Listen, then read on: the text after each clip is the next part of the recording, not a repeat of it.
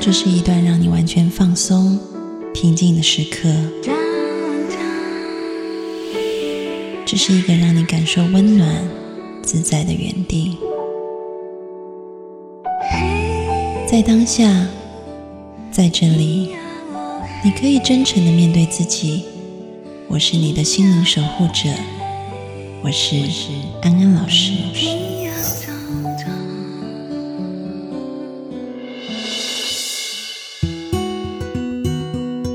各位听众朋友，大家晚安，欢迎收听安心 So Good，我是安安老师。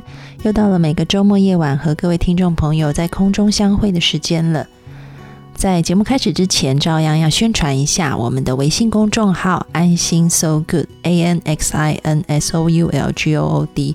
大家只要在微信上面搜寻这个公众号，就可以加入我们的大家庭。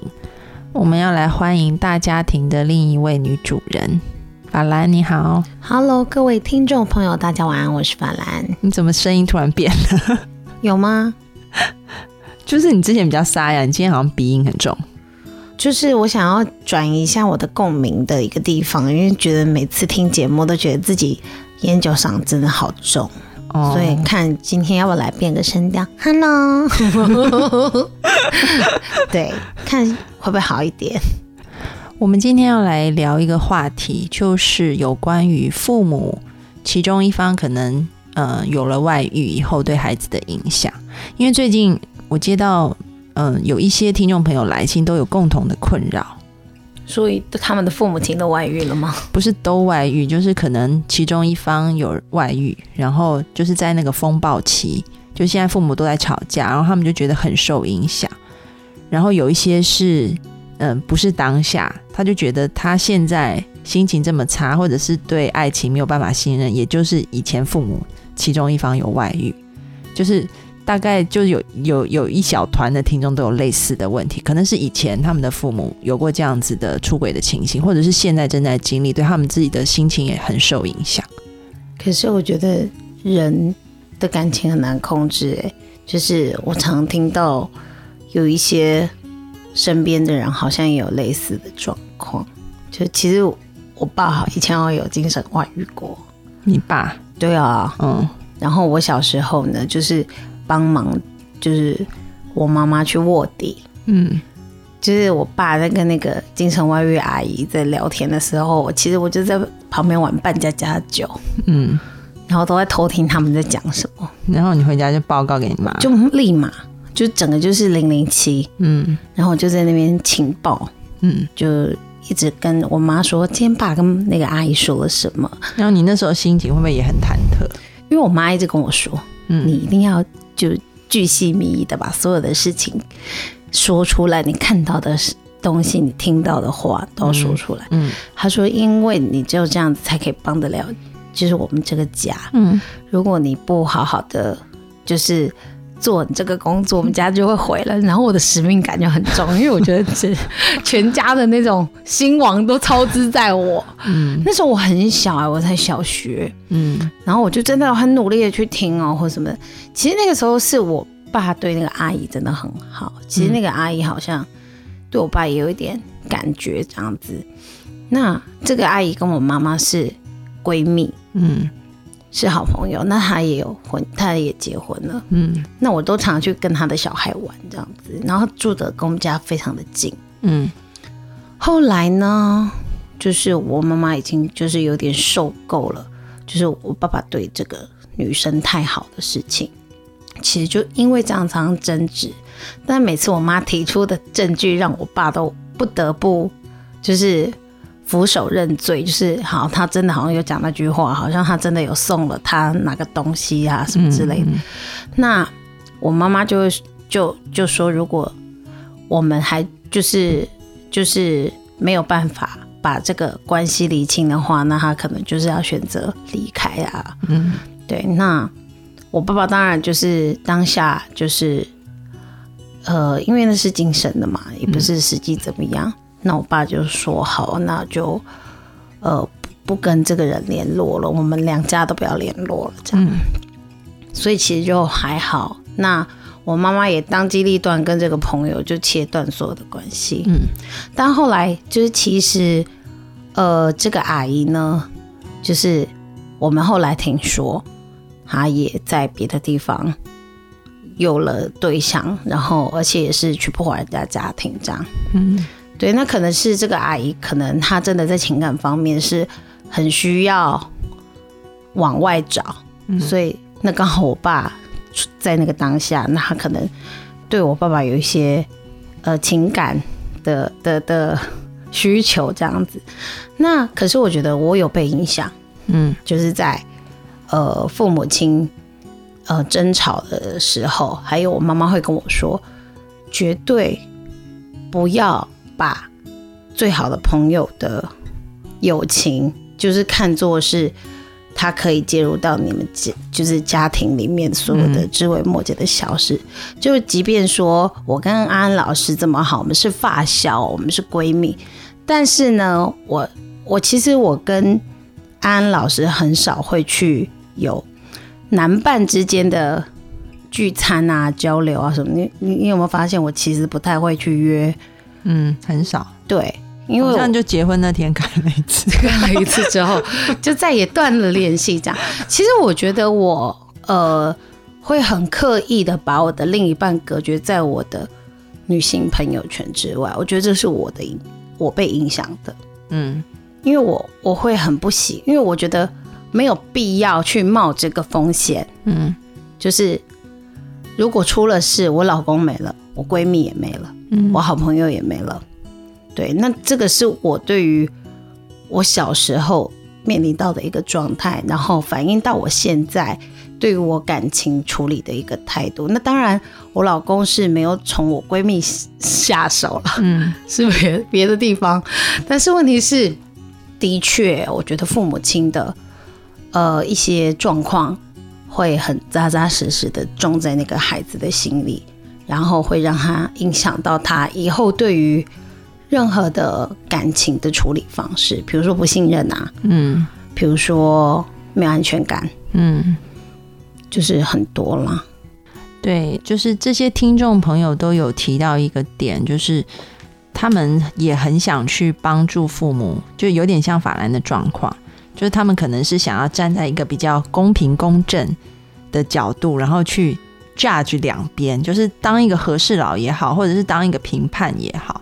他们想在中间去调和父母，但是他们的他们都说，他们自己虽然表面上看起来风平浪静，好像很冷静，但事实上心里面非常非常的害怕，然后也非常非常的受影响。我还记得我小时候，因为这件事情，我常常做梦，而且是做噩梦，嗯，梦到我妈就是离开了，然后去酒店，嗯，当酒家女，然后因为她为了要养我们，然后去当酒家女，然后我会哭醒，嗯。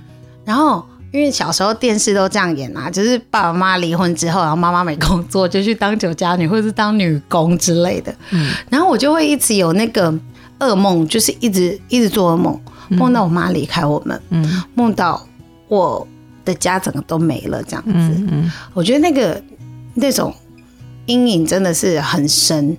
嗯，那所以在于我的婚姻里面，我就会对于离婚这件事情很谨慎。嗯。因为其实我知道那个在孩子的心里真的会种阴影，嗯，所以其实即便我跟另一半有争执或者是不愉快，我们都是在孩子不在的状况之下，嗯，就是去做。沟通或者是争吵，嗯，我一定不在孩子面前做，嗯，然后在孩子面前，我就会马上装，哎呀，爸爸真辛苦啊，然后妈妈好爱你啊，就是会让孩子看到是，嗯，这个样子，因为我觉得我不想把这种情绪带给孩子，嗯嗯，对，那我是不知道，呃，现在这些听众遇到这些状况，他要怎么样去让自己在这这样子的关系里面去找到一个。平衡点就是他可以怎么样去处理这个事情，因为他们没有办法当中间人，因为其实他们不是，嗯，他们不是当事者，嗯，那他们是晚辈，他们是小孩，嗯，那有些事情由小孩的嘴巴里面讲，其实也是很不适宜，嗯。最近我也除了听众以外，也有一个案例是类似的，这是一个母亲，然后她的先生在呃一年前。被他发现有了外遇对象，所以他们决定要分居。这个来找我的这个来访者，他就觉得说已经跟他先生表明也公开了，但他先生并不愿意离开那个第三者，所以他们决定分居。他说很奇怪，自从他们决定分开以后，其实他是很伤心的，因为他这个来访者年纪也蛮大的，他两个孩子都已经出社会工作。然后他说，他就发现他的女儿跟他儿子的态度就变得很奇怪。这个态度就是以前他们本来是跟父母都很亲的，他们就开始疏离他，也疏离爸爸，就两边他们都疏离。因为他不想，然后就说去吗？嗯，就说你们已经成人了，这是你们的事情。但是他很明显的感觉到说，好像那个亲情的情分都淡掉了。他说很奇怪，以前他们家帮顶是非常强的。然后为什么这件事出现以后，然后他们家好像就就是他以为只是他跟他先生的事，就没有想到怎么连孩子都好像离得他们很远。然后事实上也就是因为爱得很深，所以怕受伤很重，所以人就会有一个防卫机制，不听不看，不接触，就是。人可能表面上会装的好像很中立、很坚强，但事实上你是很在乎的，因为以前的家里面是很和谐的，然后你你也觉得父母的，就是关系都很好，这些都是很重要的。特别是如果这些人成人了还好，他也许理解人的情爱背后还有很多的缘由，可能这些都会改变的。但是对于孩子来讲，他的世界来讲相对单纯。所以遇到这样子的事情，我们要怎么样？或者是说正在经历这些事情的呃听众朋友们要怎么样来面对呢？我们先进一首歌，待会回来继续聊。我们来听一首杨宗纬的《洋葱》。如果你眼神能够为我片刻的降临，如果你能听到心碎的声音。沉默的守护着你，沉默的等奇迹，沉默的像是空气。大家都吃着聊着笑着，今晚多开心。最角落里的我，笑得多合群。盘底的洋葱像我，永远是调味品，偷偷的隐藏着自己。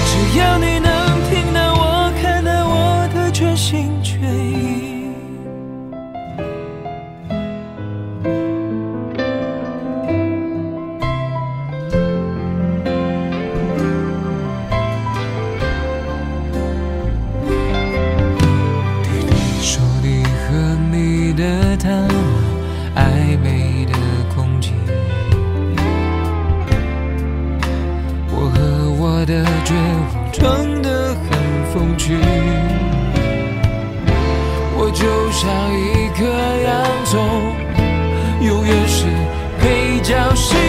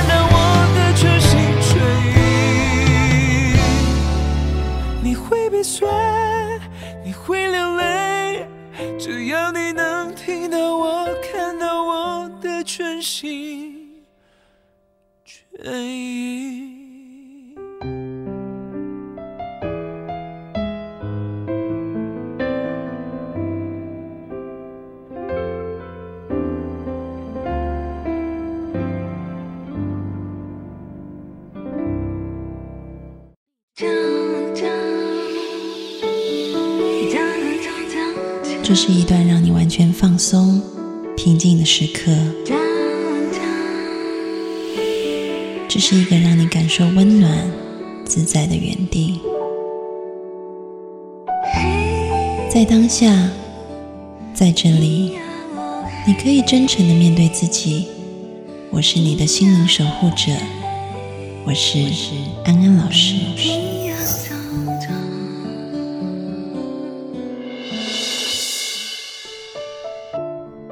Hello，各位听众朋友，大家晚安，欢迎回到安心 So Good，我是安安老师。我们要继续进行心灵宵夜，欢迎法兰。Hello，各位听众朋友，晚安，我是法兰。在上一节的节目里面，我们谈到了就是父母的外遇对于我们的影响，然后有一些听众朋友很辛苦，现在正在经历；有一些曾经以前经历过，我们就要来讲讲怎么样来处理这样的状况。其实安老师要讲，第一步很重要，你必须要先诚实面对自己的情感。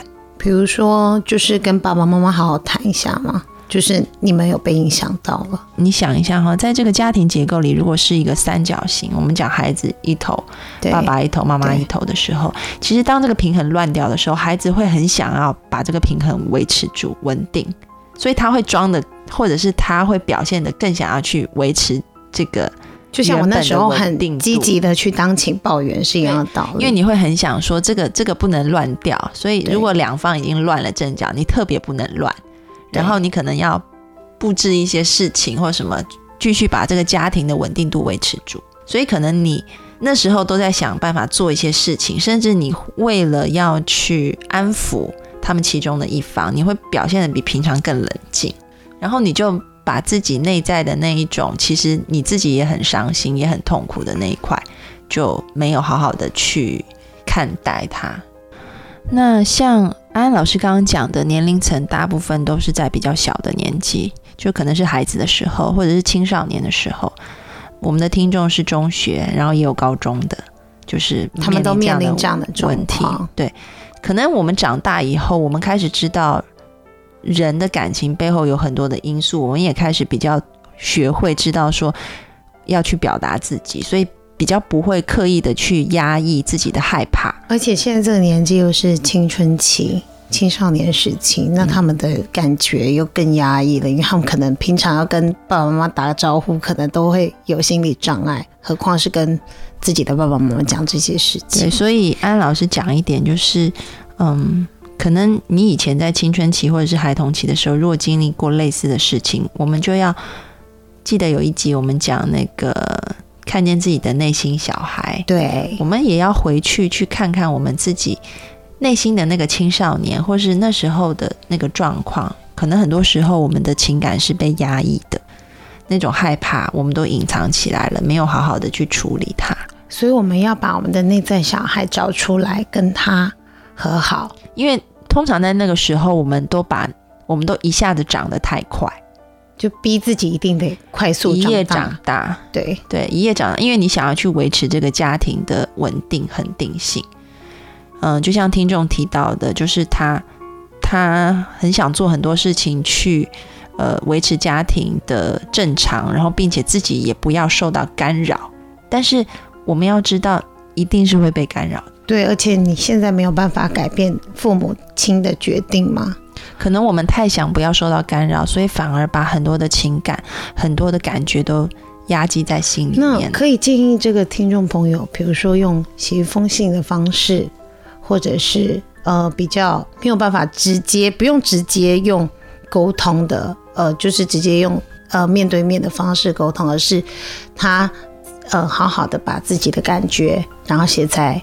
信里面，然后给他的父母亲看。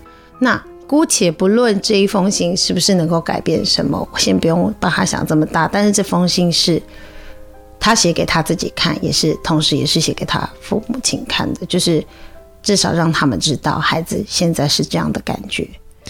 呃，可以这样做吗？也可以。嗯，其实有很多种的方法，但是前提就是要把握一点，就是刚刚老师说的，你首先要对自己的感觉是诚实。你的确痛苦，那就是痛苦，不用想要去赶快让这个痛苦过去，或装坚强，或者是不想要心里面不舒服。其实人的一生当中会碰到很多挫折的事，那父母亲嗯有外遇，或者是整个家庭要。解散的话，这个绝对来讲也是一个很大的某一种的，我们也可以说，甚至可以成为某一种创伤事件。对于孩子来讲，因为他的人生里面没有经历过一个崩解，所以，嗯，我们在创伤事件里面讲说，如果这个孩子刻意去压抑到那些东西的话，其实他常常会用噩梦的形式出现，然后或者是说，这个对他未来也可能会造成有抑郁症的影响。对，所以很大部分是第一点，你必须诚实的去面对你自己的感觉，不要刻意的想要装大人、装坚强。那我们可以去接纳我们现在的状态，诚实的去面对自己的情绪。以后，那我们接下来就要去处理它。这个处理有一点很重要，是你要去找寻社会支持，比如说就是朋友同才吗？不一定朋友同才，或者是其他的亲戚。也可以，就找姑姑、奶奶、爷爷一起来，就形成不是让他们一个阵线，不是，然后就大家一起骂这个爸爸怎么这么没良心啊，抛家弃子啊什么之类的。呃，不是啊，那是要什么样？我不好意思，我比较世，我比较世俗一点。没有，就是说你可以跟这些亲人讲你的这种痛苦，对不开心的感觉，然后亲人可以在旁边陪伴你，然后给予你情感上的支持。也许可以一起骂一下，但是后面一定要回归正向的东西，因为我们以前做过一些研究，就发现如果是一群朋友或者是一群就是一群人在一起做一些社会支持的事情，如果是一直讲负面的事，最后通常结果也不是太好。所以那个就是那位听众朋友的那个社会支持的的对象，也一定都要听过安心的节目，这样子才会比较正向，就不会一起骂，他就会在旁边劝他说。我们群里面讲了假设，然后群里面的人大部分就会比较知道这个群的守则，就是我们讲，通常讲出来，我们要用一个比较正能量的态度来回应你。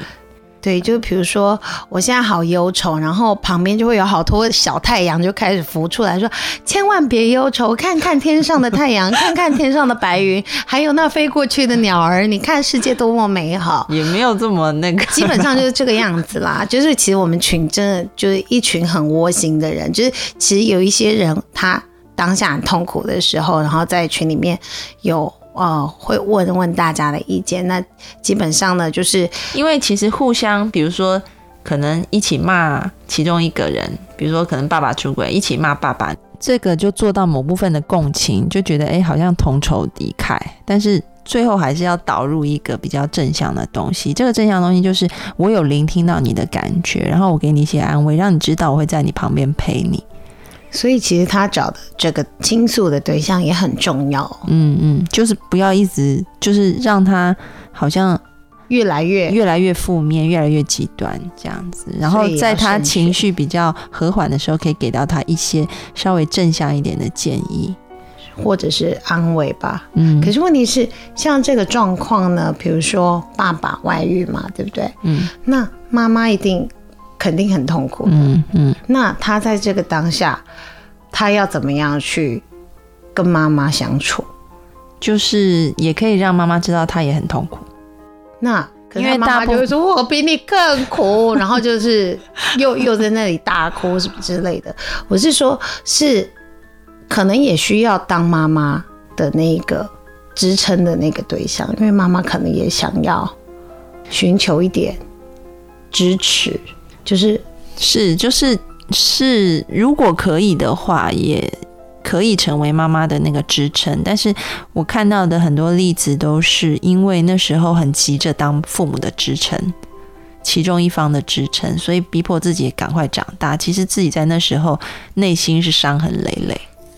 可是问题是，像我，嗯，我又拿我自己的例子出来讲，就是我觉得如果当时我妈妈没有我在旁边安慰她，其实我妈妈可能就是她的痛苦可能是更加倍的。嗯，因为当时我就会一直跟我妈妈说，其实。我觉得没什么啦，爸爸只是跟那个阿姨比较好，嗯，然后你不要想这么多。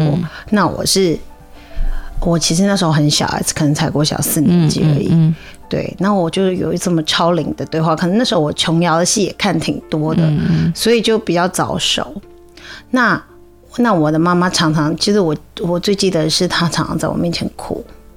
对，就是安老师要讲的，就是说，呃，对孩子来说，其实。比如说，我们假设拿你刚刚的例子好了，这样子角色比较好讲。比如说，父亲有出轨的可能，然后你的母亲很难过，但是现在感觉是妈妈就会对你倾诉，妈妈是依靠你的。对，但是孩子其实还很小，对，孩子的心智还不到于跟妈妈可以成为一个好像同才一样那样子去支撑的，所以孩子就会赶快就想自己赶快长大，所以就会把很多的。孩子也不懂处理自己的情绪跟心理状态，所以就会把很多的东西压下去，然后或者是这些东西就烙印在我们的记忆里面，就成为长大，就变成你以后长大，比如说像你就会很忌讳朋友朋友间朋友之间可能跟先生有任何的接触，对对对。那安老师，我想要请问一下，我要怎么样解决这样子的心魔？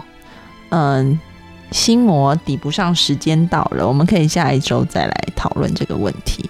好的，那我们来听听莫文蔚的《你给我多少时间》。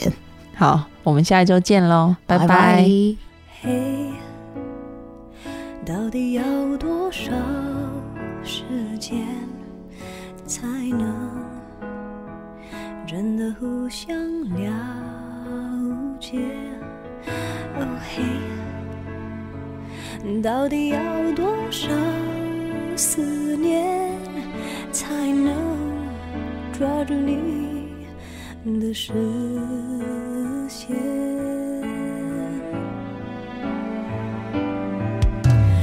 嘿，我就在你的身边，却又隔一光年，究竟只差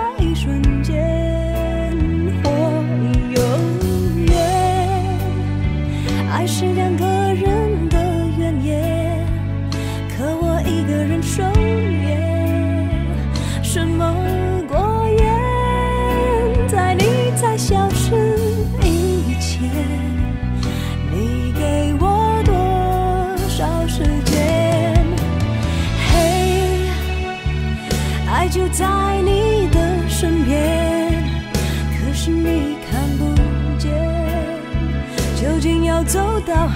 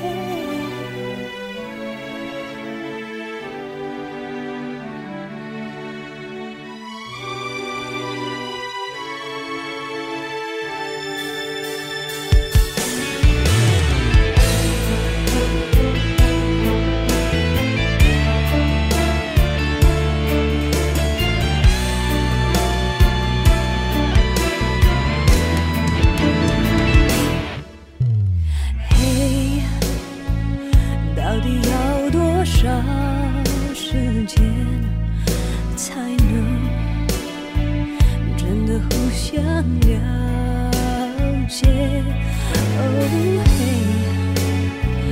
到底要多少思念才能抓住你的手